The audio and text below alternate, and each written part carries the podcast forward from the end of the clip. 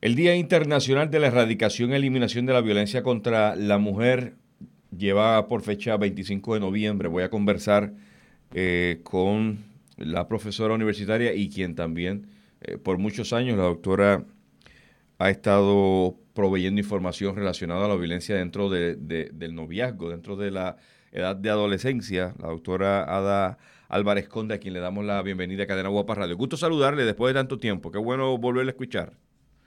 Gracias, gracias por la invitación y en efecto, ¿verdad? Mucho que hacer con este tema que se conmemora el eh, 25 de noviembre.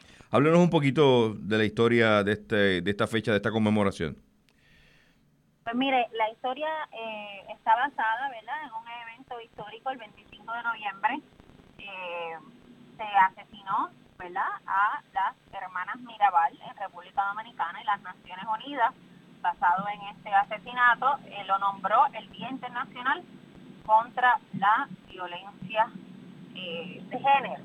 Eh, yo llevo años, ¿verdad?, estudiando este tema y les puedo decir, ¿verdad?, que hoy más que nunca hay que hablar sobre cómo la violencia de género afecta a las familias puertorriqueñas y del mundo, cómo lamentablemente, ¿verdad?, por el COVID se ha aumentado esta violencia intrafamiliar en la medida en que estamos, ¿verdad?, en nuestras casas.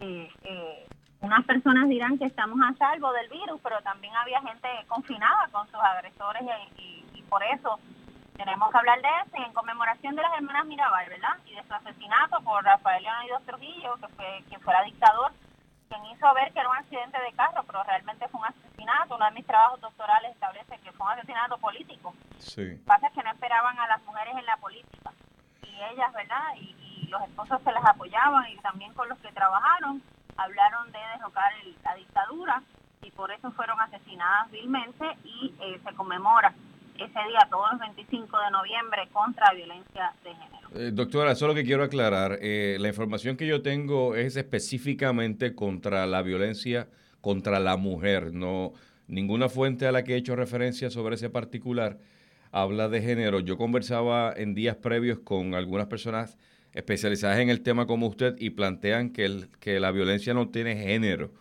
Eh, pero en este caso en particular va enfocada en ese acontecimiento que atentó contra la existencia de estas mujeres, que la información que tengo y cuando hago referencia al día, se habla específicamente del Día Internacional de la Eliminación de la Violencia contra la Mujer. No está titulado eh, violencia de género. Eh, específicamente eh, va enfocado este evento por el acontecimiento que atentó contra la existencia de las hermanas Miramar. Así es.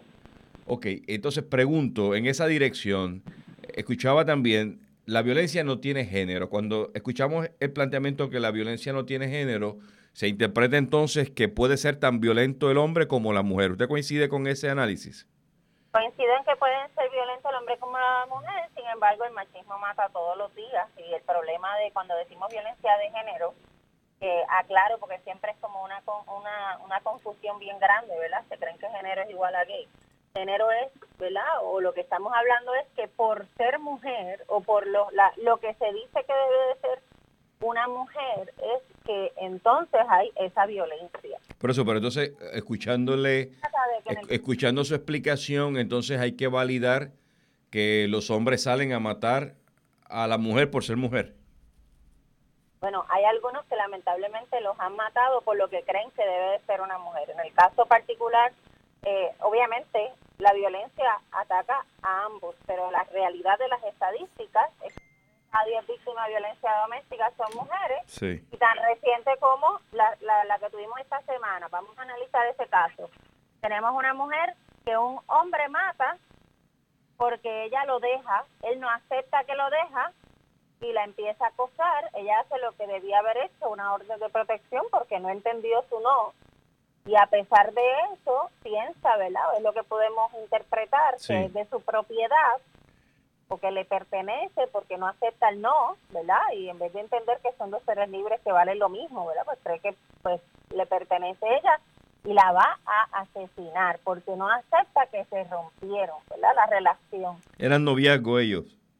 Eran el noviazgo, ¿verdad? Aunque eran adultos, eh, eh, el noviazgo no tiene edad, lo que pasa es que el trabajo que yo hago usualmente es preventivo. Se especializa en preadolescentes, sí. O sea, doméstica, pero en este caso era noviazgo.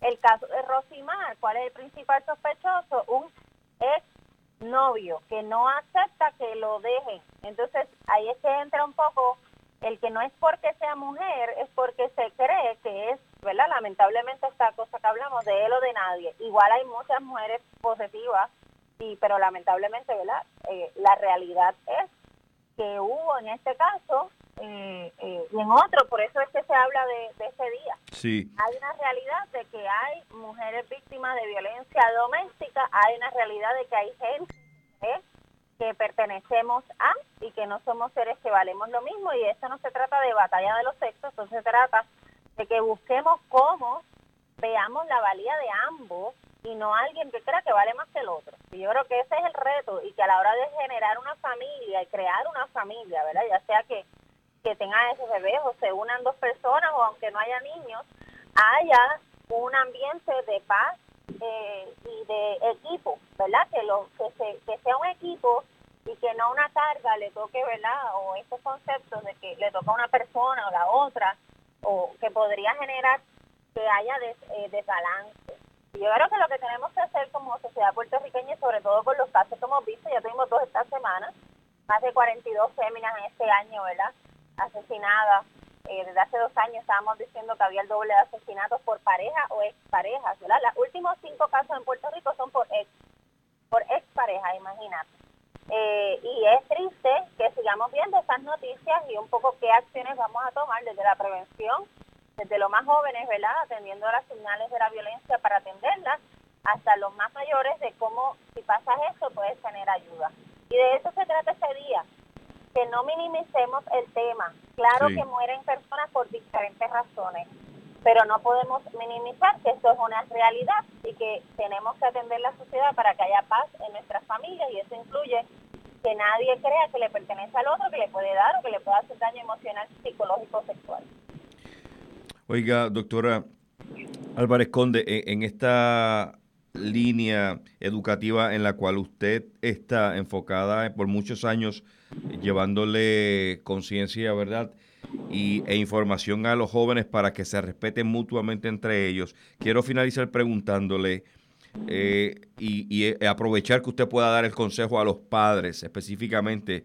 Nosotros como padres, eh, que veamos en la relación de nuestra hija o de nuestro hijo algún tipo de violencia, ¿cuál debería ser nuestra intervención como padres ante ese potencial maltrato que pueda darse de parte del varón a la hembra o de la hembra al varón? Yo creo que lo primero sería identificar si hay una buena comunicación, lamentablemente, ¿verdad? Y eso es algo que hemos visto y por eso toda mi vida me he dedicado a las familias eh, saludables, a tener familias saludables a veces, ¿verdad? Eh, los cuidos se vuelven las tabletas, el internet y otras cosas que no necesariamente son edificantes para la vida. Así que lo primero sería cuánta comunicación tenemos, qué modelaje estamos dando, ¿verdad? Porque es difícil como padre decirle a un niño no fume y está fumando, ¿verdad? O hay que hay que evaluar de dónde viene esa conducta, cuáles son las cosas que ese joven o esa esa persona cree, de dónde vienen y tener una conversación seria de qué se imaginan que es una pareja. Ahora, lamentablemente,